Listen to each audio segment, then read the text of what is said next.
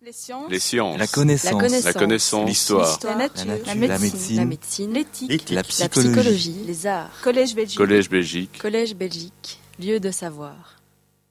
Euh, bonjour à tous, je vous propose de commencer ce cours conférence euh, sur les prix Nobel 2007 en chimie et en physiologie médecine.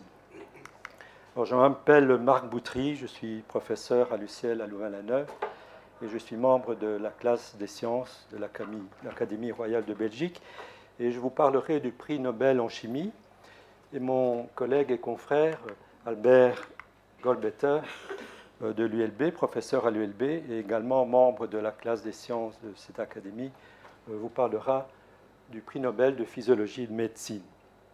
Alors les deux exposés se feront l'un après l'autre et nous consacrerons 20 à 30 minutes après le deuxième exposé pour répondre aux questions que vous auriez concernant ces deux exposés. Alors, le prix Nobel en chimie a été attribué à Jacques Dubochet, Joachim Frank et Richard Henderson pour en fait avoir mis au point une nouvelle technologie. Alors il y a des prix Nobel qui euh, consacrent une, avancée dans la connaissance, qui consacrent des résultats qui ont fait reculer la frontière des connaissances, et puis il y a d'autres prix Nobel qui euh, consacrent plutôt la mise au point d'une nouvelle technologie, de nouvelles approches expérim- expérimentales qui permettent à leur tour de faire avancer euh, les connaissances. Alors, euh, le prix Nobel de chimie 2017, c'est certainement un bel exemple où on a consacré euh, l'avancée d'une nouvelle technologie. Alors, de quoi s'agit-il? On va parler de la euh, cryomicroscopie électronique. Je vous décrirai dans un instant en quoi ça consiste. Avant ça, je voudrais euh, vous préciser en quoi cette technique est utile et quel est l'objectif final de cette technique. Qu'est-ce qu'on essaie de comprendre ou de connaître? En fait, on va essayer de déterminer la structure d'une protéine. C'est-à-dire, on va essayer de déterminer comment une protéine se replie dans l'espace. Je vous donne ici un exemple d'un récepteur dont je vous parlerai tout à l'heure. Et donc, l'objectif, c'est de connaître en fait exactement comment cette protéine, euh, qui est un très long filament, se replie dans l'espace. Alors, je vous rappelle qu'une protéine est composée d'acides aminés.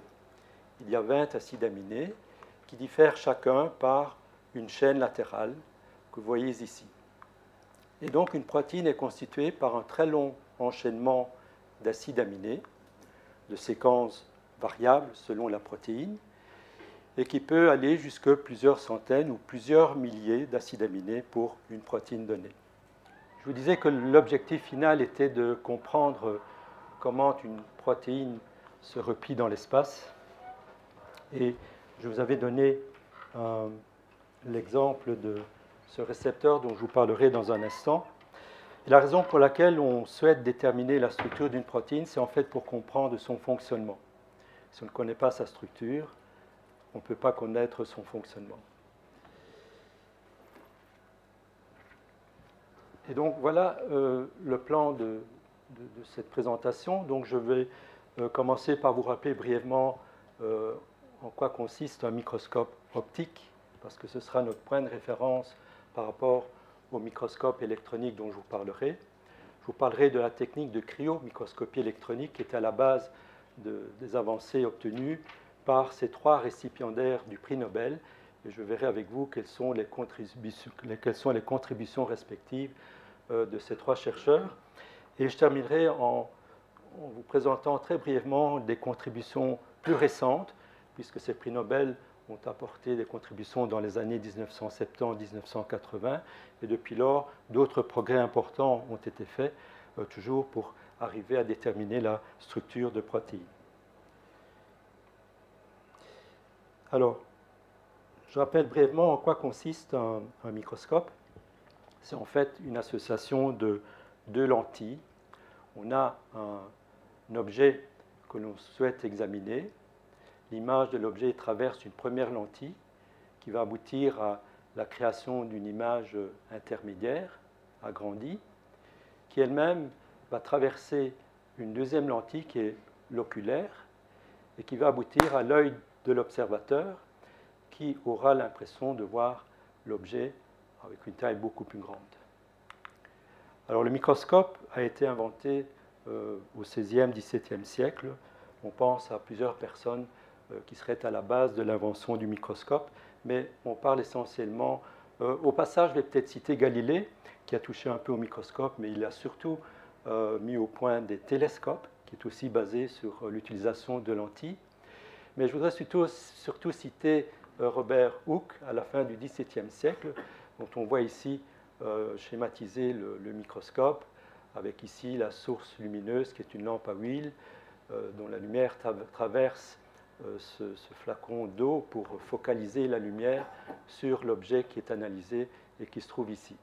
Alors ce qui est intéressant avec Robert Hooke, c'est qu'il a consigné toutes ces observations dans un ouvrage qui s'appelle Micrographia, dont l'une est devenue assez célèbre c'est l'examen d'une coupe à travers l'écorce d'un arbre. En fait, c'est une coupe à travers le liège. Et Robert Hooke a appelé ces espèces de cavités que l'on voit cellules. C'est la première fois qu'on a utilisé le mot cellule en biologie. Et donc, bien sûr, c'est par comparaison aux cellules d'un monastère. C'est pour cela qu'il a utilisé ce nom-là. Alors, bien entendu, à l'époque, on ne savait pas que la cellule était l'unité fonctionnelle des organismes vivants. Euh, à la même époque, euh, je pense qu'il faut citer Anthony van Leeuwenhoek, euh, qui a travaillé avec un microscope simplifié parce qu'en en fait, il contenait qu'une seule lentille, mais qu'il avait réussi à polir de telle façon que la résolution lors de l'agrandissement était bien meilleure que les microscopes à deux lentilles dont je viens de vous parler. Il a pu agrandir à l'époque 300 fois, ce qui était pas mal du tout. Et lui aussi a consigné ses observations. Et en fait, ce qu'on peut euh, analyser aujourd'hui, c'est qu'il avait observé pour la première fois des bactéries, des micro-organismes. Et donc, on situe le début de la microbiologie à cette époque-là, même si, bien sûr, euh, Van Leeuwenhoek euh, n'avait pas conscience qu'il s'agissait à l'époque d'organismes vivants. Là, je dois, vous parler de résolution avant de parler du microscope électronique parce que euh, le microscope optique est assez rapidement limité dans l'agrandissement. Pourquoi? Parce que la résolution, en fait, qu'on va définir comme la distance minimale entre deux points qui permet de les distinguer de l'autre. Alors, pour vous donner un exemple, pour l'œil nu, c'est 100 microns, un dixième de millimètre. Euh, deux points qui sont plus proches de 100 microns euh, seront perçus par la même cellule dans la rétine et donc on verra en fait une espèce de synthèse de, ces deux points. Pour le microscope optique, on va passer à 0,2 euh, micromètres, ce qui permet un agrandissement de 200 à 1500 fois. Mais le problème qu'on va rencontrer, c'est que la résolution est en fait liée à la longueur d'onde de la lumière qui est utilisée. Pour un microscope optique, on est dans le visible, et donc on se situe entre 400 et 700 nanomètres. Le microscope électronique, qui va être basé non pas sur euh, la lumière, mais sur un flux d'électrons, va permettre une résolution bien meilleure, puisqu'on va descendre à 2 picomètres, donc 2 10 exposants en moins 12 mètres. Théoriquement, en pratique, on ne va pas aussi loin, mais vous voyez que on peut atteindre une résolution de 0,1 nanomètre, ce qui est bien meilleur que ce qu'on obtient avec le microscope optique. Alors, le microscope électronique est un peu impressionnant par sa taille, par sa complexité apparente, mais en réalité, au niveau du concept, c'est très proche d'un microscope optique. Alors, un microscope optique est composé d'une source de lumière qui passe à travers un condensateur pour euh, focaliser la lumière sur l'objet qui est analysé, et l'image passe ensuite à travers l'objectif, l'oculaire, pour aboutir finalement dans l'œil de l'observateur. Un microscope électronique euh, est basé à peu près sur le même principe, sauf évidemment qu'au lieu de la lumière, on va utiliser un flux d'électrons qui va être propulsé à une vitesse extrêmement rapide, euh, puisqu'il va se situer dans un champ électrique euh, qui va de 100 1000 à 300 000 volts. Ces électrons vont aussi être condensés sur euh, l'échantillon et puis grâce à des lentilles magnétiques aboutir ici non pas dans l'œil de l'observateur, parce que ce ne serait pas une bonne idée qu'il reçoive des électrons dans l'œil, mais sur une plaque euh, fluorescente qui va euh, transformer les électrons en lumière, et donc en une image. On peut aussi, bien sûr, garder une trace de l'image en utilisant soit un film photographique, c'est ce qui s'est fait jusqu'il y a une quinzaine, une vingtaine d'années, et depuis lors, on utilise bien sûr des caméras qui peuvent filmer les images. Le microscope électronique a été inventé en début des années 1930 par euh, deux chercheurs, Max Knoll et Ernst Ruska. Et assez curieusement, il a fallu attendre 55 ans pour que cette mise au point soit récompensée par un prix Nobel. C'est en 1986, donc 55 ans plus tard, que Ernst Ruska a reçu le prix Nobel pour cette invention. Euh, Max Knoll, malheureusement, était décédé entre-temps et donc euh, n'a pas reçu le, prix Nobel. Alors, le microscope électronique, pendant très longtemps, en biologie en tout cas, a été utilisé pour analyser la structure subcellulaire, c'est-à-dire qu'on va regarder ce qui se passe au sein d'une cellule. Je vous montre ici euh, une coupe dans une cellule de levure, Saccharomyces cerevisiae, et on peut très bien reconnaître bien sûr la paroi. Et puis des organites intracellulaires comme le noyau, qui contient l'information génétique, euh, des mitochondries, euh, qu'on reconnaît très bien avec les crêtes qui traversent cet organite, et puis d'autres euh, organites comme par exemple des vacuoles. Je montre cette image parce qu'elle a été obtenue dans le laboratoire d'Albert Claude, qui est un Belge qui a obtenu un prix Nobel en 1974 en même temps qu'un autre Belge, Christian de Duve, qui est généralement mieux connu, et Georges Palade, un Roumain. Ils ont obtenu le prix Nobel pour euh, leur découverte concernant l'organisation intracellulaire euh, grâce au microscope, mais aussi grâce à d'autres techniques. La question maintenant, c'est est-ce qu'on peut aller plus loin? Est-ce que, en utilisant le microscope électronique, en agrandissant davantage, est-ce qu'on peut réussir à observer des protéines et mieux encore à déterminer la structure, le repliement des protéines dans l'espace? Alors, question dimension, une protéine est à peu près 1000 à 10 000 fois plus petite qu'une cellule de Saccharomyces cerevisiae. Donc il faut arriver à agrandir 1000 à 10 000 fois. Donc c'est un très grand défi. Alors, on n'a pas entendu la microscopie électronique pour déterminer la structure de protéines. Il existe depuis longtemps deux techniques qui sont couramment utilisées. L'une, c'est la cristallisation et la diffraction rayons X, et l'autre, c'est la résonance magnétique nucléaire. Alors, la première euh, consiste dans une première étape à cristalliser une protéine, c'est-à-dire faire en sorte lors de la concentration de la protéine, faire en sorte qu'elle s'organise dans l'espace de manière absolument régulière. Ensuite, on peut, grâce à la diffraction aux rayons X, reconstituer la structure euh, tridimensionnelle de la protéine. Malheureusement, euh, il y a un certain nombre de protéines qui ne veulent pas se faire cristalliser, et donc dans ce cas-là, on ne peut pas utiliser cette technique. Il existe une autre technique qui est la résonance magnétique nucléaire, où là, on n'a pas besoin de cristalliser, donc on peut déterminer la structure d'une protéine en solution. Mais là, il y a une autre limite, c'est la taille de la protéine on arrive à euh, déterminer la structure d'une protéine qui va jusqu'à environ 5, 50 000 kilodaltons. ça représente à peu près 400 euh, acides aminés. Mais pour des protéines de taille moyenne ou de grande taille, euh, cette technique ne marche pas.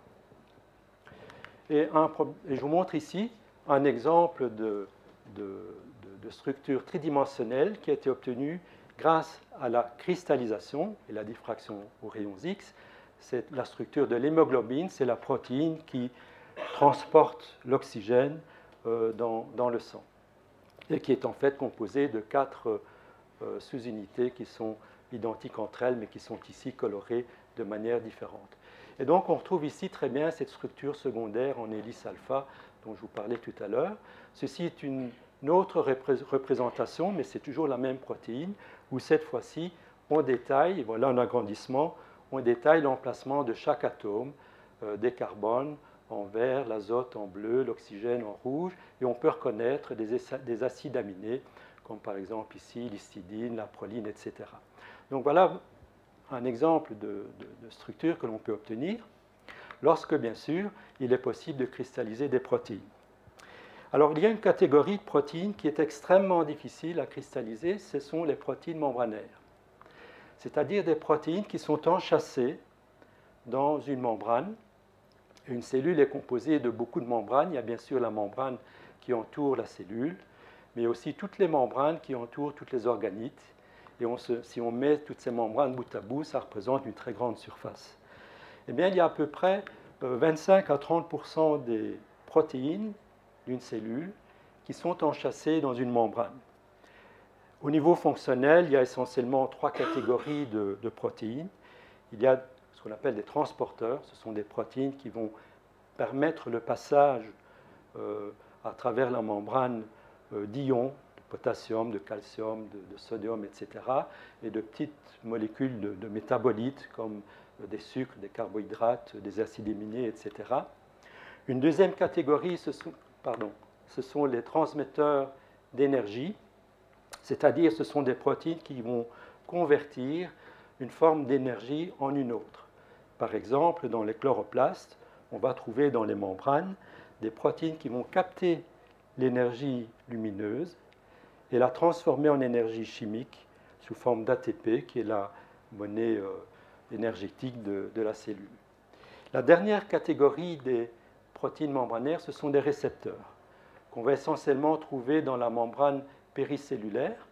Ce sont des protéines euh, sur lesquelles vont venir se fixer des messagers, par exemple des hormones.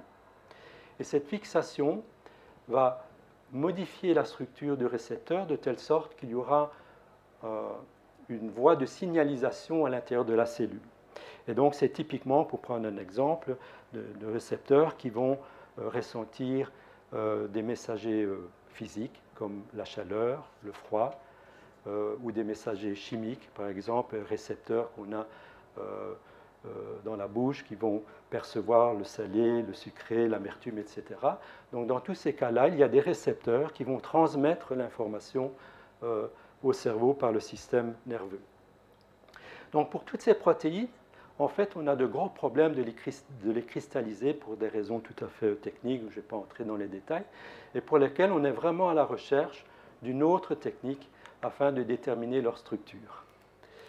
Et donc c'est là qu'intervient la microscopie électronique pour suppléer euh, aux deux autres approches lorsqu'elles ne sont pas, euh, lorsqu'il n'est pas possible de les mettre en œuvre.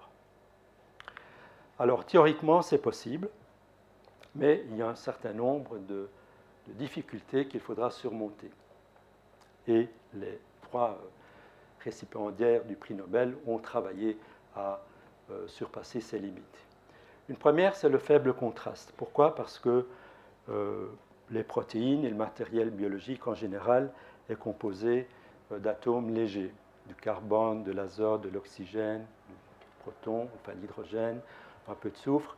Euh, tout ça, ce sont des atomes légers avec lesquels interfèrent très très peu les électrons dans un microscope électronique et donc ça donne très peu d'informations. Un autre problème, c'est la sensibilité du matériel aux électrons.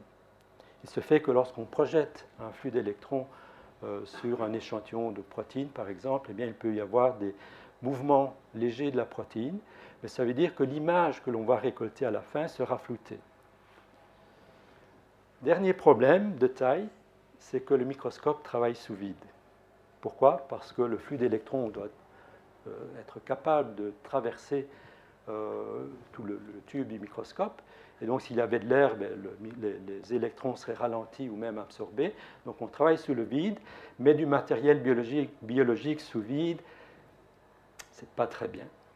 Euh, nous sommes composés essentiellement d'eau, et donc tous les, constituants d'un organisme, d'une cellule, y compris les protéines, euh, sont en équilibre dans un, système aqueux. Euh, si on enlève l'eau par évaporation, par évaporation, ce qui va se passer sous vide, c'est qu'on va dénaturer euh, le matériel biologique, on va dénaturer les protéines qui vont perdre leur structure d'origine. C'est là que nos trois lauréats vont contribuer. Euh, on est dans les années 1970-1980. Chacun a contribué à, je dirais, à, résoudre un problème différent Mais les trois, je dirais, ont travaillé plus ou moins à la même époque, et donc je vais euh, mentionner la contribution de chacun, mais il faut garder en tête que c'est vraiment la contribution des trois qui a permis à, ce domaine d'avancer. Alors le premier, Richard Anderson, est un Écossais, mais qui a qui très vite est allé à Cambridge au MRC, Medical Research Center, euh, qui était un très haut lieu de, de, techniques de, de, de, cristallisation, de, pardon, de diffraction et de diffraction rayons X. C'est là qu'on a réalisé les premières structures de protéines par ces techniques-là. C'est là aussi d'ailleurs d'autres prix Nobel euh, qui ont été récompensés pour avoir euh, déterminé pour la première fois la structure d'une protéine par diffraction rayons X. C'est là aussi d'ailleurs qu'on a obtenu euh, la première fois la structure de la double hélice d'ADN, euh, Watson et Crick. Euh, c'est aussi à Cambridge. Donc c'est vraiment un très haut lieu pour tout ce qui concerne la détermination des structures de protéines. et donc Anderson a été formé à ces techniques de cristallographie au rayons X, mais il était intéressé aux protéines membranaires parce qu'il y a vraiment un déficit de connaissances à ce niveau-là. Et puis il a très vite réalisé que c'était extrêmement difficile de cristalliser. Et puis il s'est posé la question, et c'est finalement ça sa contribution, c'est mais est-ce que finalement la microscopie électronique ne pourrait pas résoudre euh, ces problèmes? Alors, il a eu l'intelligence de partir d'une protéine modèle qui avait des avantages. En fait, il s'est intéressé à la bactériorhodopsine. C'est une protéine euh, extrêmement abondante dans la membrane péricellulaire d'archées, ce qu'on appelait autrefois des archébactéries, donc ce sont des, prokaryotes en fait. Et cette protéine, qui est enchâssée donc dans la membrane, est capable de récolter l'énergie lumineuse et utilise cette énergie pour transférer des protons de part et d'autre, de l'intérieur vers l'extérieur de la membrane, et cette accumulation de protons à l'extérieur est ensuite utilisée par une autre protéine qui s'appelle l'ATP synthase pour synthétiser l'ATP, la monnaie énergétique cellulaire, à partir d'ADP et de phosphate. Et donc l'intérêt de cette protéine, c'est d'une part qu'elle est extrêmement abondante dans ses membranes, et l'autre intérêt, c'est qu'elle est naturellement organisée sous forme d'un cristal à deux dimensions, c'est-à-dire que dans la membrane, on a une monocouche de ces protéines organisées de manière tout à fait régulière. Et cela, ça a permis en fait à Anderson d'utiliser des approches expérimentales typiques de la cristallographie aux rayons X, puisque, comme il avait un cristal à deux dimensions, non pas à trois dimensions, il avait une diffraction des électrons. Et donc, grâce à cela, il a obtenu, c'était en 1975, une première structure qui est grossière. Hein, si vous vous rappelez la structure de l'hémoglobine que je vous ai montré tout à l'heure, on voyait bien euh, les acides aminés et même les atomes. Euh, ceci est une résolution beaucoup plus faible. On, parle de résolution en termes, en, chiffrant les, les c'est la limite de, la résolution dans ce cas-ci, mais on reconnaît pour la première fois euh, la présence de sept traverses membranaires vraisemblablement organisées en hélice alpha euh, de cette protéine. Euh, bien plus tard, grâce à d'autres avancées, le, même laboratoire a obtenu cette fois-ci une structure à une meilleure résolution, descend en 3,5 Angstrom, ce qui a permis de déterminer avec précision l'emplacement des acides aminés. Et tout à l'heure, je vous ai dit, l'intérêt de déterminer la structure, c'est de, par la suite, de déterminer comment une protéine ou une enzyme euh, parvient à réaliser son, euh, son activité, eh bien, dans le cas de la bactériorhodopsine, on a pu, grâce à ces structures, comprendre le cheminement du proton à travers la protéine par une espèce de relais sur différents acides aminés comme l'aspartate, un autre aspartate, une arginine, un glutamate, un glutamate. Donc on a pu comprendre comment ce, proton pouvait passer euh, d'un côté à l'autre de la membrane grâce à cette protéine. Et grâce bien sûr à l'énergie récupérée de la lumière. Alors, je vous ai dit, Anderson est, parti d'une protéine modèle intéressante parce qu'elle était déjà organisée dans un, cristal à deux dimensions, naturellement.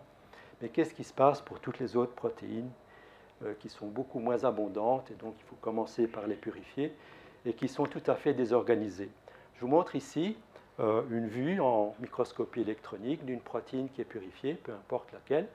Euh, donc, cette tache blanche que vous voyez, c'est chaque fois la même protéine qui est tout simplement déposée sur une grille de microscope électronique. Et donc ce qu'on voit en fait, c'est une projection à deux dimensions de cette protéine.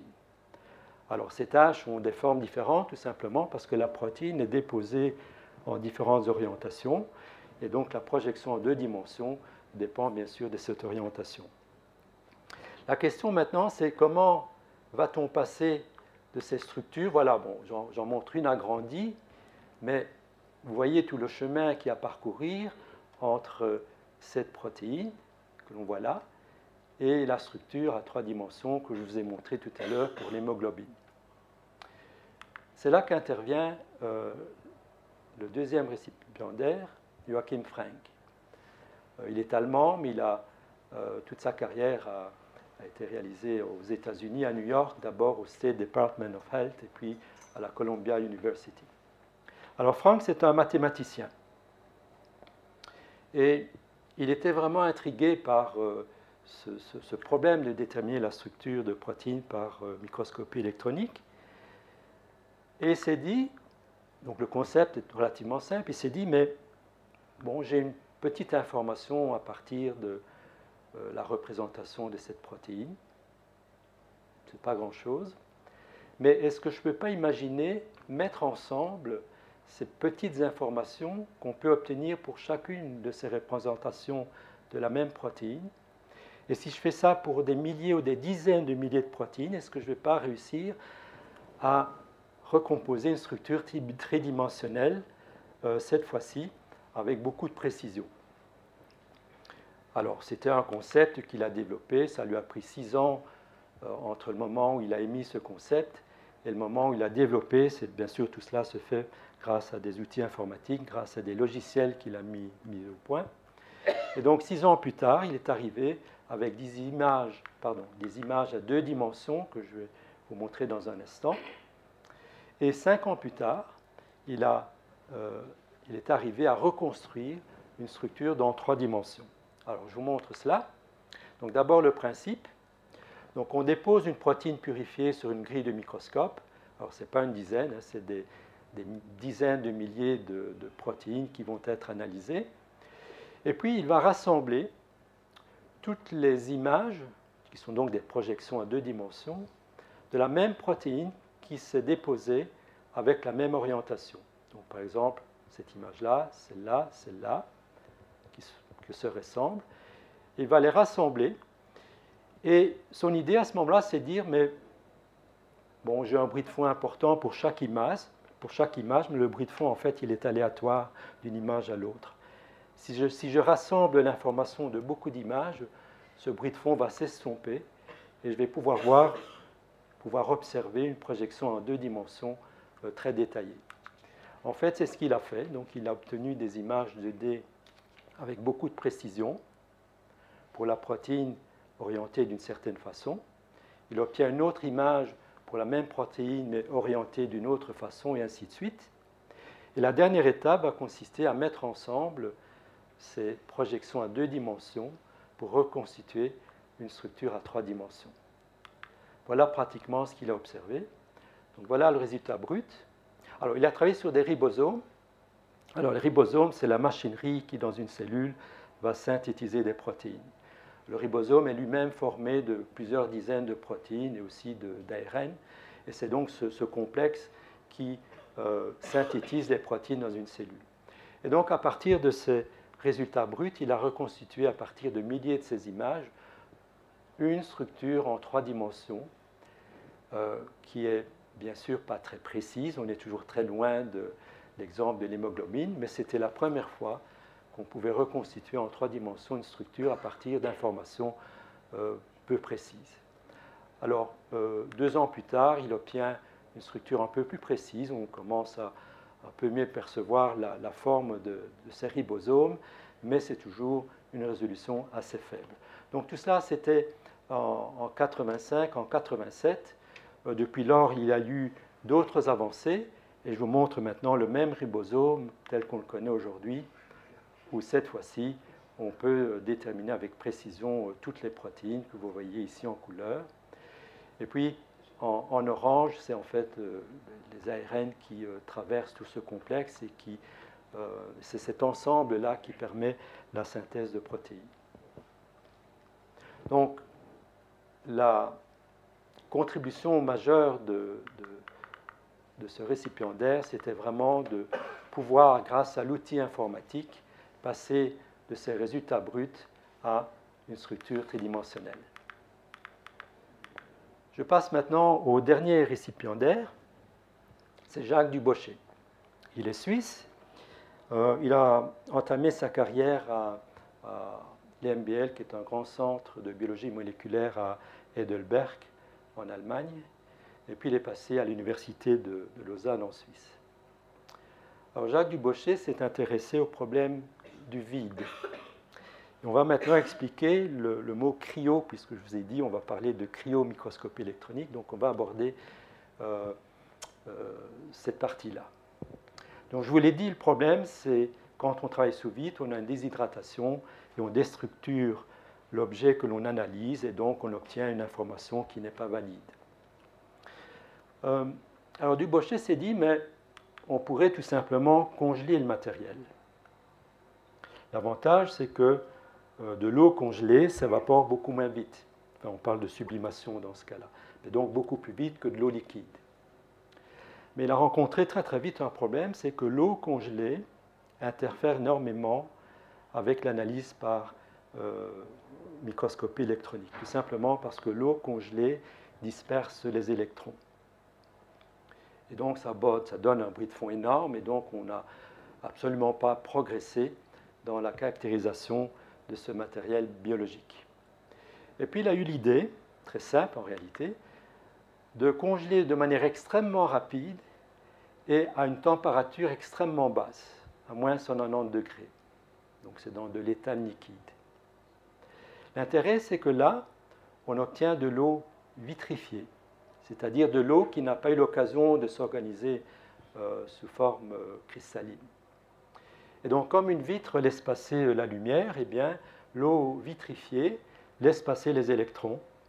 Et donc, on n'a plus ce problème d'interférence. Alors là, on est en 1981, où il a montré que l'eau vitrifiée pouvait laisser passer sans problème les électrons. Et trois ans plus tard, il a montré la structure tridimensionnelle d'un virus. Donc lui, son modèle, c'était les, virus. Donc c'est un, euh, un objet relativement grand, puisqu'un virus est composé de, plusieurs protéines et aussi d'une information génétique sous forme d'ADN ou, d'ARN. Et donc la technique est la suivante. On part d'une solution dans laquelle on a le virus, mais on peut aussi partir d'une solution dans laquelle on a une protéine d'intérêt qui a été purifiée. Et puis on dépose sur une grille de microscope électronique. C'est une grille qui fait à peu près 3 mm de diamètre et qui est euh, souvent en cuivre. Et donc, vous voyez, c'est une, grille constituée de, fils de, cuivre. Et sur cette grille, on a une monocouche de carbone. Et c'est sur cette monocouche de carbone qu'on dépose une goutte de l'échantillon qui contient le virus d'intérêt ou la protéine d'intérêt. Alors tout de suite après, on absorbe ce liquide pour ne laisser qu'une très très fine couche à la surface, de telle sorte que finalement, entre euh, au sein de, des mailles, on va retrouver une très fine couche euh, du liquide dans lequel se trouve le virus ou la protéine d'intérêt. C'est congelé très rapidement dans l'éthane liquide et ensuite on observe ça au microscope.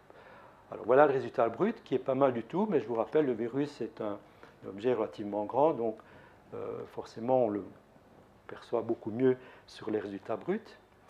Et dans ce cas-là, à partir de ces résultats bruts, il a reconstitué, selon la technique de, Frank dont je vous ai parlé précédemment, il a reconstitué la structure tridimensionnelle de ce virus. Et puis on peut voir cette protéine qui est répétée, c'est typique des virus, une protéine qui est répétée de nombreuses fois à la surface. Donc là, on est à une résolution de 35, 35 Angstrom. L'objectif, je vous rappelle, c'est de descendre à 3 Angstrom si on veut détailler euh, la structure des acides aminés à l'échelle atomique. Euh, je vous montre le même virus euh, quelques années plus tard, c'est 14 ans plus tard, obtenu, analysé par un autre laboratoire, où là, on est passé à une résolution de 9 Angstrom. Et donc là, on commence à voir la forme de cette protéine répétée de nombreuses fois.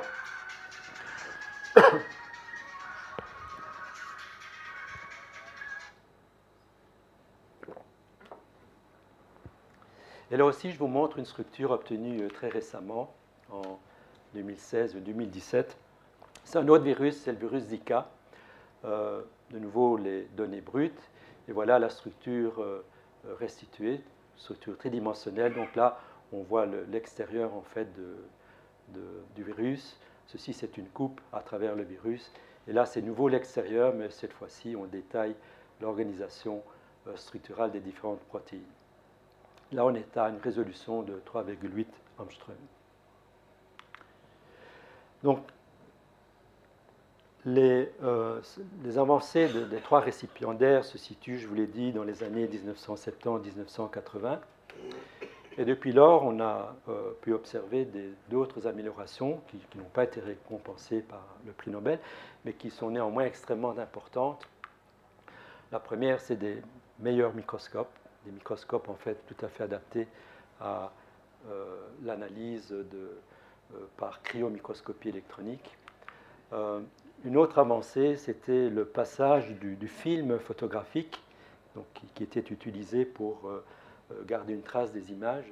On est passé à une caméra CDD, où là, les électrons sont changés en, en, photons pour avoir une image.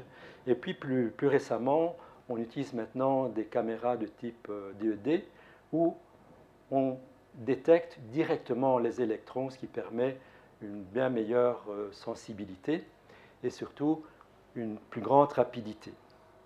Et ça permet de faire des films, enfin des films dans le sens movie en anglais, donc pas un film photographique, je parle d'une succession de clichés, extrêmement rapidement.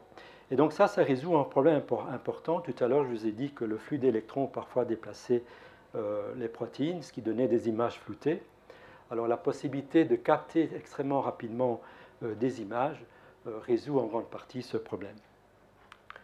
Et puis entre-temps, on a aussi amélioré les algorithmes d'analyse et puis la capacité des ordinateurs s'est aussi améliorée, de telle sorte qu'on a maintenant couramment des structures à l'échelle atomique de beaucoup de protéines.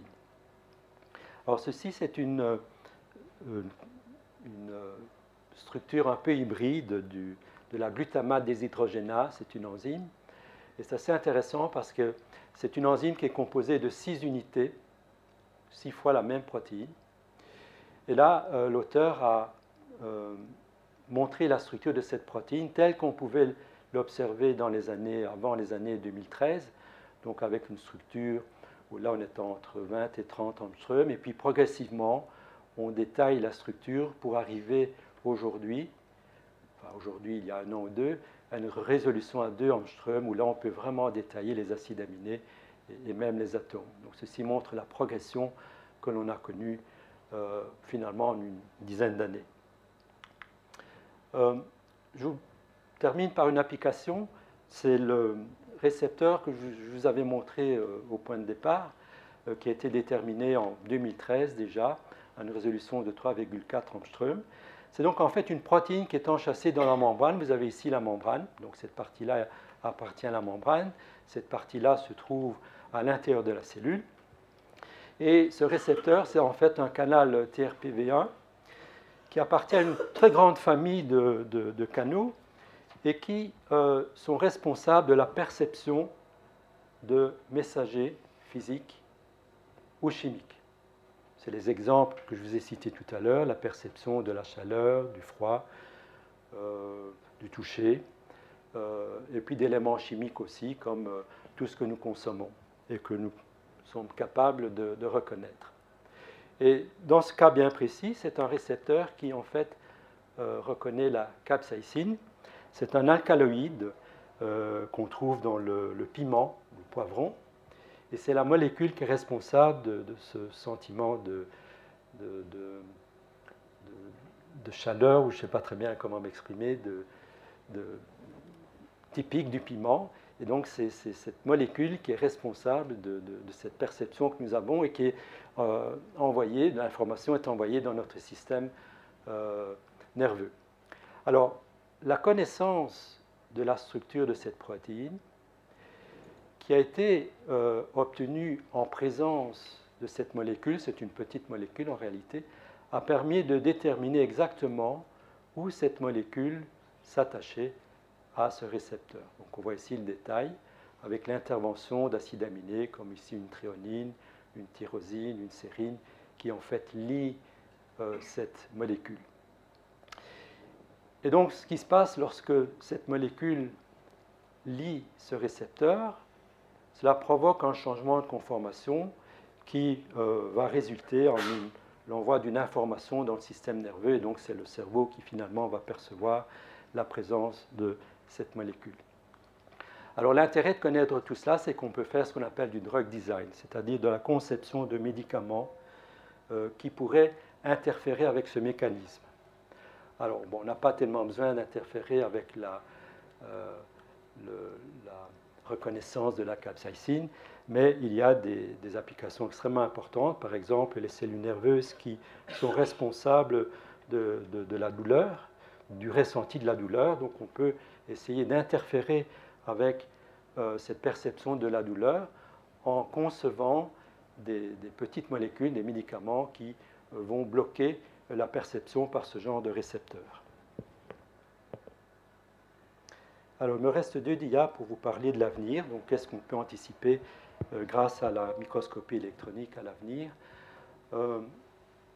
Première application, qui est d'ailleurs citée par un récipiendaire du prix Nobel par Frank, euh, ce qu'il a écrit récemment, euh, qui répond en fait à un, problème qui a été occasionné par les structures obtenues par diffraction rayons X. On a eu pendant longtemps l'impression que les protéines avaient une, structure relativement figée. Et ça, c'est dû au fait que lorsqu'on détermine une structure par diffraction rayons X, on doit commencer par cristalliser. Et lorsqu'on cristal, bien, quelque quelque sorte, on fige la protéine. En réalité, les, protéines bougent, on dit qu'elles respirent.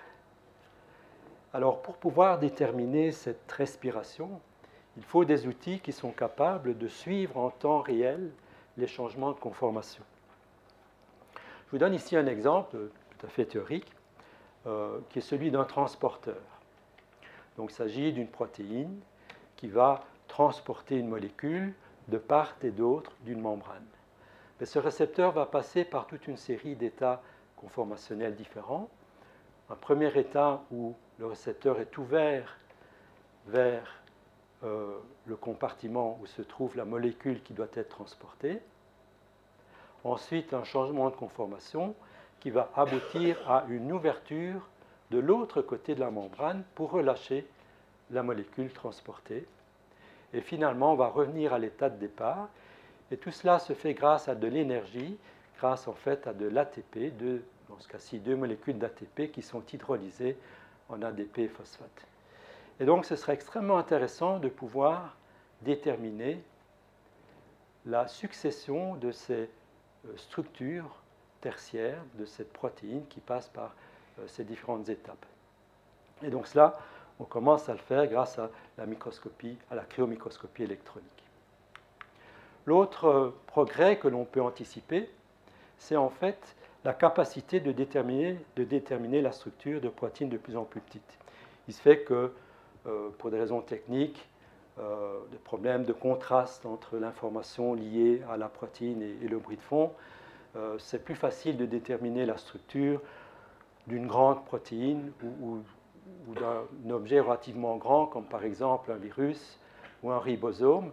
Ce n'est pas pour rien que, que, Frank a utilisé comme modèle le ribosome et que Dubochet a utilisé un virus comme modèle. C'est parce que ça se prêtait mieux à cette analyse, mais progressivement, au cours des années, on est arrivé à déterminer la structure de protéines de plus en plus petites. On est descendu en dessous de 100 kilodaltons. Il y a 5 ans, on pensait encore que la limite c'était 150 kilodaltons. Donc vous voyez qu'on a pas mal progressé et je pense qu'on va pouvoir encore progresser vers des protéines euh, de plus petite taille. Voilà, j'arrête ici. Euh, et pardon, j'arrête ici et je passe la parole à mon collègue et confrère pour vous entretenir du prix Nobel en physiologie et médecine.